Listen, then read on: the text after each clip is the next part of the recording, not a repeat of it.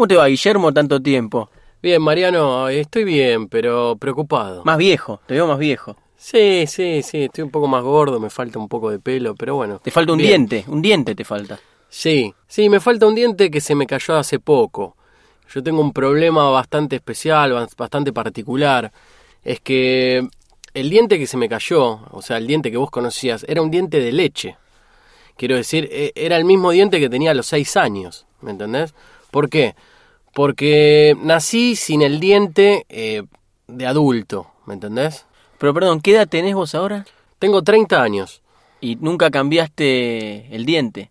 Nunca cambié el diente porque de nacimiento no me vino el diente de adulto. Siempre estuve con diente de niño hasta los 30 años. Y bueno, iba a llegar el momento en que ese diente iba a desaparecer y eso sucedió hace dos meses. Pero mira, ¿tanto hace que no nos vemos? Y sí, hace ya como, ¿cuánto? Tres años más o menos. ¿Te enteraste de la última? No, ¿a qué te referís? ¿Qué pasó? ¿No te enteraste? No, contame. Hay un puma suelto en la ciudad. ¿Un puma? ¿Vos te referís al animal? Exactamente, un puma suelto. No te puedo creer. Acá en el, en el barrio, en nuestro barrio, hay un puma suelto. ¿Pero no prendiste la tele?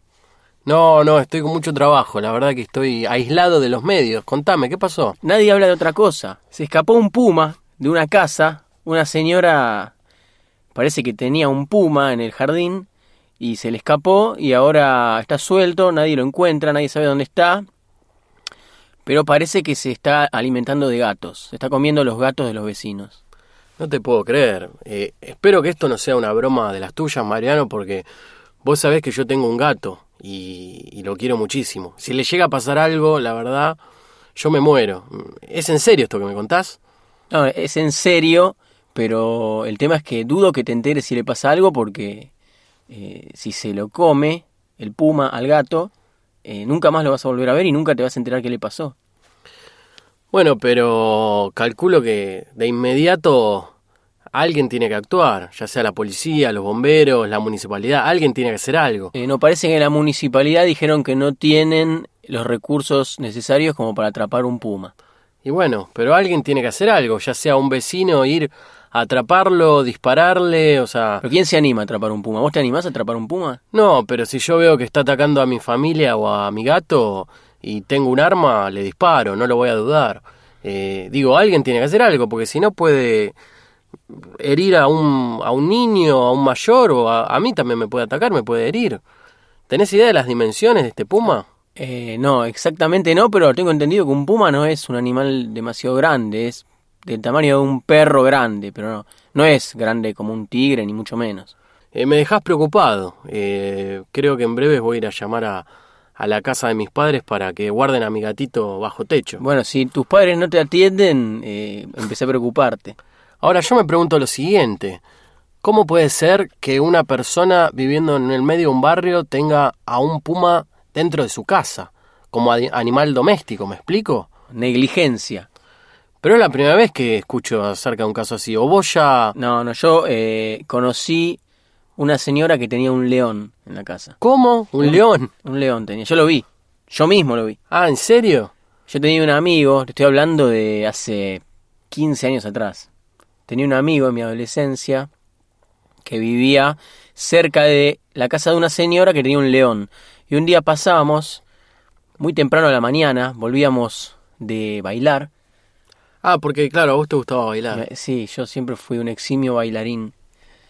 Y volvíamos y me dijo, mira, mira, mira al fondo, en esa casa hay un león. Y yo miré y vi una jaula.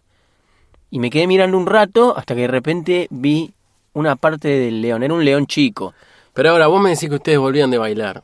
Vos no estarías alcoholizado ni habrías consumido nada extraño porque es medio extraño lo que me contás. Pero fuimos dos los que lo vimos. Yo estaba alcoholizado, sí. Pero, pero no, digamos, lo vio mi amigo y lo vi yo. Claro, pero por ahí tu amigo también estaba alcoholizado. Sí, seguramente. Pero el león estaba ahí, no me discutas. En realidad no, está prohibido, está prohibido tener un animal eh, salvaje en una casa. En realidad hay muy pocos animales que está permitido tener en una casa. El, por supuesto el puma no está dentro de esa lista. Claro. Encima de la señora, la señora, la dueña del puma, eh, yo tengo un amigo que la conoce. Ah, Y parece que salió en la televisión eh, diciendo que se había escapado un puma. Es decir, lo primero que hizo la señora es desentenderse de la situación. Ahora ella fue la primera en denunciar que se escapó un puma y los que la conocen saben que la dueña del puma es ella, que no se quiere hacer responsable y quiere pasar desapercibida denunciando que se escapó un puma, pero todos saben que es de ella. O sea, no se hizo cargo. Y para defenderse salió a decir que ella vio un puma pero que no es de ella, no te puedo creer. Es más, eh, dice que tiene una jaula en el jardín por si aparece el puma, si por casualidad aparece el puma. ¿Quién va a tener una jaula para meter un puma en el jardín de la casa? Claro, yo es creo muy, que es, es muy sospechoso. es muy poco creíble lo que dice y de alguna manera ella se está enterrando sola en este caso, en esta cuestión. Así que bueno, no, yo nunca tuve eh, más que una tortuga, un gato, un lorito. Claro, un poco más tranquilo la cosa. Sí, yo siempre tuve gatos. A mí me gustan los gatos. Yo tenía una gatita, me acuerdo, ya te estoy hablando de hace por lo menos, por lo menos seis años o más, que vivía en mi casa, ¿no? Como hacía una vida normal como la de cualquier gato.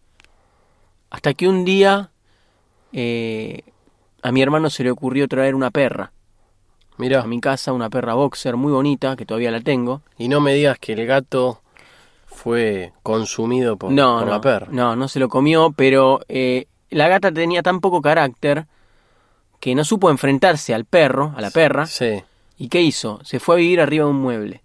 Se fue a vivir arriba de un mueble. Sí, ella dormía y prácticamente vivía todo el día arriba de, de un mueble, de un aparador. Claro, claro. Y pobrecita, ¿no? Vivía como... Vivía prácticamente como si fuera un loro. Entiendo, entiendo. Y pero para hacer sus necesidades tenía que bajar en algún momento. Ella sí bajaba, pero hacía todo muy rápido. Eh, para comer se le llevaba la comida al mueble. Y para hacer sus necesidades bajaba rápido, Y las hacía y volvía. Y volvía rápido. ¿no? en realidad ella tenía, ella tenía más miedo del que correspondía, porque la perra no la atacaba tanto. Pero eh, ella era tan miedosa que, que se escapaba de, de la perra incluso cuando no era necesario. Bueno, después murió esa gatita de vieja, pero los últimos años de su vida fueron muy tristes, porque vivió prácticamente como un loro arriba de un mueble.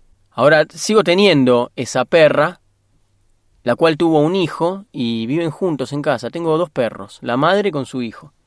Dos boxer blancos lindos, simpáticos, pero bastante cargosos, ¿eh? sobre todo el hijo.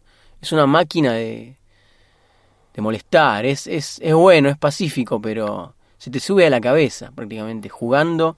No podés llegar bien vestido a tu casa que en segundos te ensucia todo. Claro. No, vos sabés que mi gato eh, tuvo un accidente cuando tenía aproximadamente un año. No sabemos qué es lo que pasó, pero lo hemos encontrado con una herida, una herida profunda, lo tuvieron que operar, en fin. Pero cuestión que después de eso se hizo mucho más arisco hacia los dueños. Es decir, antes de tener el accidente era un gato juguetón, venía, se te sentaba encima. Después de ese accidente, vaya a saber lo que le pasó, el gato es arisco. Uno lo llama y se escapa. ¿No sabés lo que le pasó? No, no se sabe. Lo encontramos en la calle, eh, quieto, estaba como llorando, dolido, no podía caminar. No sabemos si lo, lo pisó un auto, lo pateó algún vecino, algo le pasó. Pero el pobrecito a partir de ese accidente debe haber que- quedado resentido, ¿no? Psicológicamente, asustado.